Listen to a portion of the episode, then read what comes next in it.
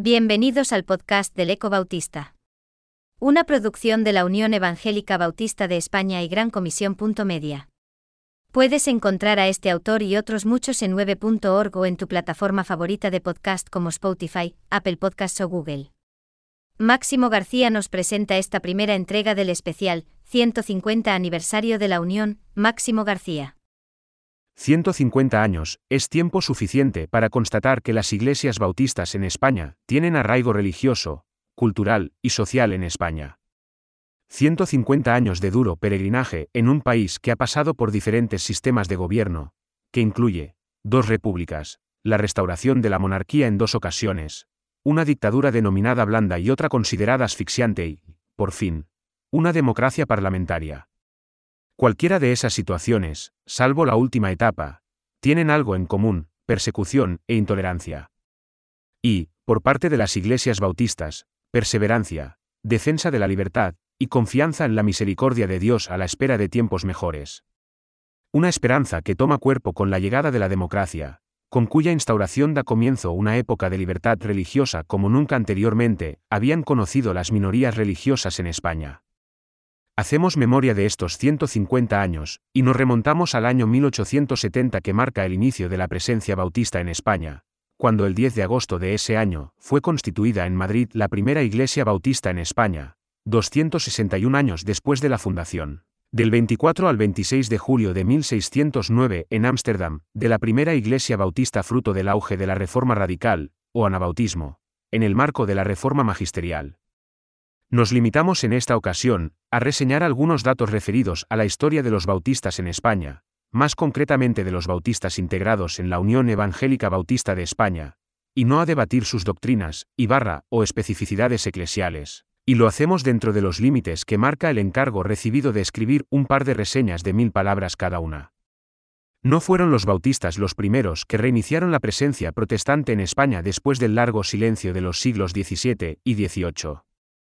Luteranos, reformados, calvinistas, presbiterianos y, sobre todo, anglicanos, ya habían puesto su semilla en diferentes partes de España, antes de que el polígrafo y profesor de idiomas norteamericano William Ireland Knapp, que vivió de 1835 a 1909, pasara por España en el año 1867, camino de Francia.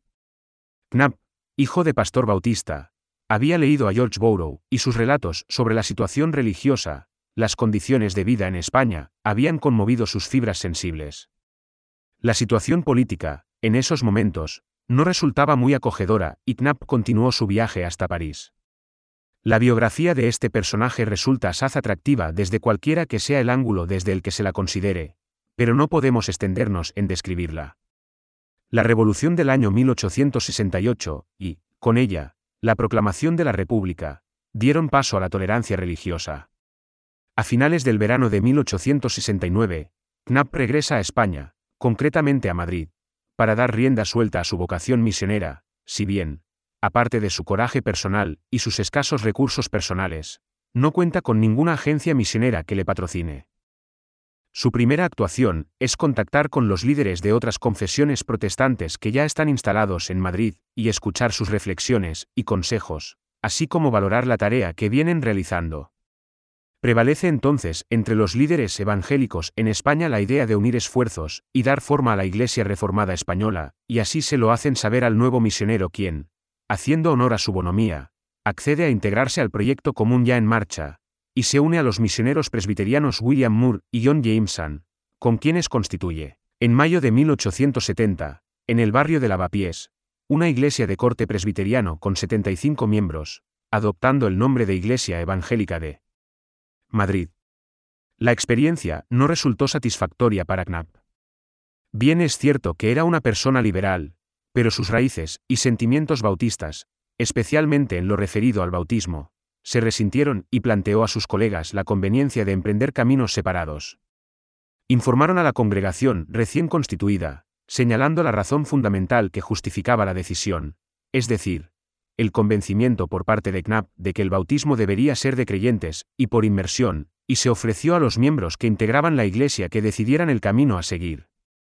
El resultado fue que el día 10 de agosto de ese mismo año 1870 se constituye la primera iglesia bautista de Madrid con 33 miembros bautizados por inmersión por William Knapp, instalada en el número 17 de la calle Lavapiés, el mismo local que ocupaba anteriormente la denominada Iglesia Evangélica de Madrid. En fecha inmediata comenzó a funcionar una escuela dominical con 50 niños y otra para niñas, sin que sepamos cuántas la integraban. El bautismo por inmersión de los 33 miembros se celebró en el río Manzanares. Entre los catecúmenos y primeros miembros de la Iglesia Bautista figuraba Manuel Curros Enríquez, que contaba a la sazón 18 años, quien, posteriormente, aparecerá en los registros de la Iglesia Española Reformada Episcopal, y, con el tiempo, llegaría a ser conocido como prestigioso poeta en lengua gallega, gozando aún en nuestros días de gran prestigio en Galicia. Knapp no se conforma con abrir obra bautista en Madrid. Un año después, el 7 de mayo de 1871, organiza la Iglesia Bautista de Alicante a partir de un grupo de creyentes que ya existía en la ciudad, al cuidado de Juan Martín Calleja, al que confirma como pastor de la congregación. Otros focos que se incorporan a la obra bautista bajo la dirección de Knapp, con diversos resultados, no siempre positivos, son Valencia, Linares, La Seca, Valladolid y Alcántara, Extremadura. Anuncia que tiene evangelistas en Barcelona, donde prevé constituir una iglesia. Knapp permaneció en España hasta el año el 1876. El lector informado se dará cuenta de que estamos pasando a vuela pluma por esa parte de la historia que hace referencia al inicio de los bautistas en España.